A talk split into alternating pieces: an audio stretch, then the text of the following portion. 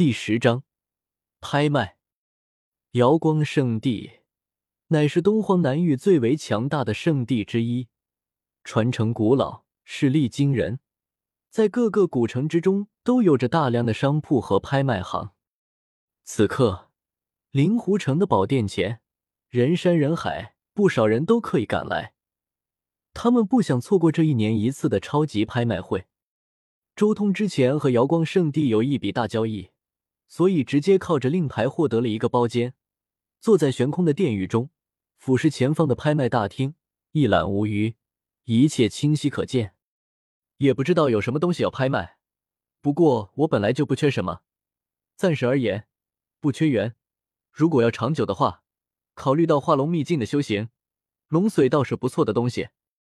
周通坐在包间中，关注着大厅中的一切。此刻拍卖已经开始了。离火神符一枚，底价三万金元，三万一千金元，三万两千金元。最终，这枚神符以四万七千金元成交，这也是瑶光宝殿中的第一笔交易。接下来，瑶光宝殿拍卖大厅中不温不火，但一切都在有条不紊的进行中。周通也没有看到什么特别珍惜的宝物，太阴剑一柄。底价十三万金元。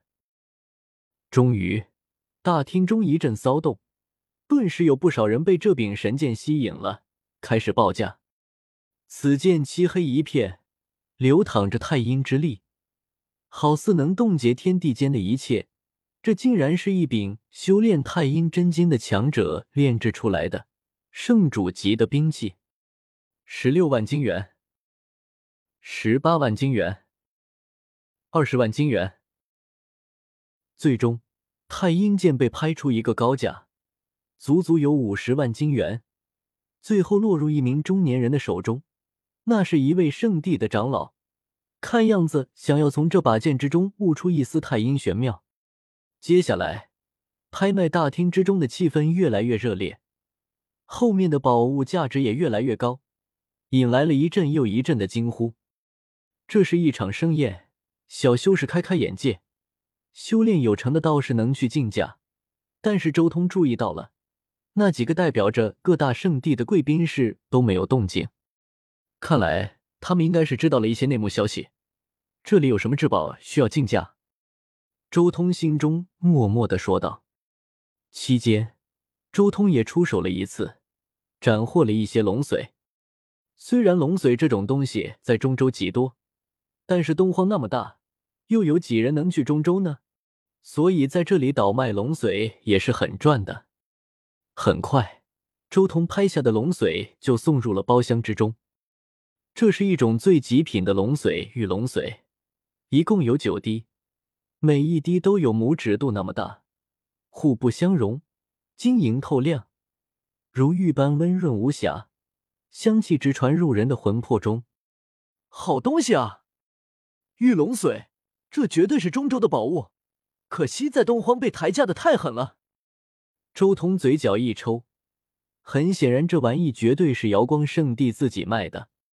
正常的玉龙髓，差不多每一滴三十万金元左右，但是这里却足足有五十万金。这九滴玉龙髓，花掉了周通将近一半的元。算了，反正我不缺元，大不了到时候再卖几篇古经就是了。那篇《地蓝经》还能卖给万出子府。周通收好了龙髓，随即再一次看向了拍卖会。当一块晶莹灿烂、瑰美无边、散发着如同月光般清辉的宝玉被人放在玉盘内，送入大厅中时，将拍卖会引向银月神玉一块，底价三百万金纯净元。轰！顿时，整个大厅都沸腾了。很多修士都站了起来，好奇的向前观看。那是一块人头大小的宝玉，通体银白色，晶莹剔透，没有一丝瑕疵，宛如一轮银月降落人间，瑰丽而又绚烂。所有人都知道，这是一块难以想象的奇珍，这是九天神玉系列的一种，足以炼制传世圣兵，就算是古之圣人都在追寻的至宝。四百万金元，五百万金元，六百万金元。许多圣地都激动了，他们加价很猛，一次性就是一百万金元的加价，这是连古之圣贤都渴求的珍宝，值这个价。最终，这一块银月神玉被荒古江加以八百五十金元的价格拍了下来。下一件拍卖品，王者兵器一件。花。顿时，整个拍卖场所有人都站了起来，震惊的看着眼前的一幕。所有人都知道，这次拍卖会会有王者神兵出现，但是没有想到，竟然出现的那么早。所有人都以为这件王者神兵应该会作为压轴的东西拍卖。要知道，手持王者神兵。完全可以纵横天下，独自对抗一大群同级强者。很快，这件王者神兵出来了。这是一个拳头大小的方印，此印通体赤红，如同赤霞般燃烧。这件王者神兵蕴含着可怕的威能，光是看着那赤霞，就能感觉自己好似都要燃烧了起来。赤霞神印底价五百万金元。但拍卖师宣布底价之后。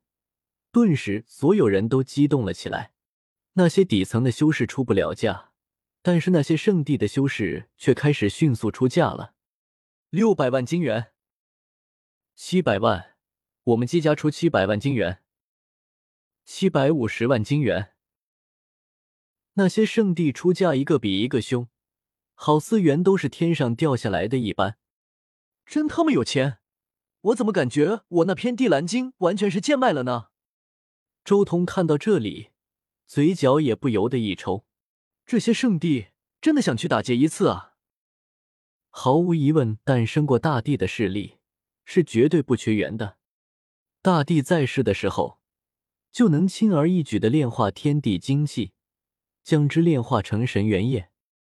一般来说，诞生过大帝的势力，至少有数亿斤，甚至是数十亿斤的神元储备。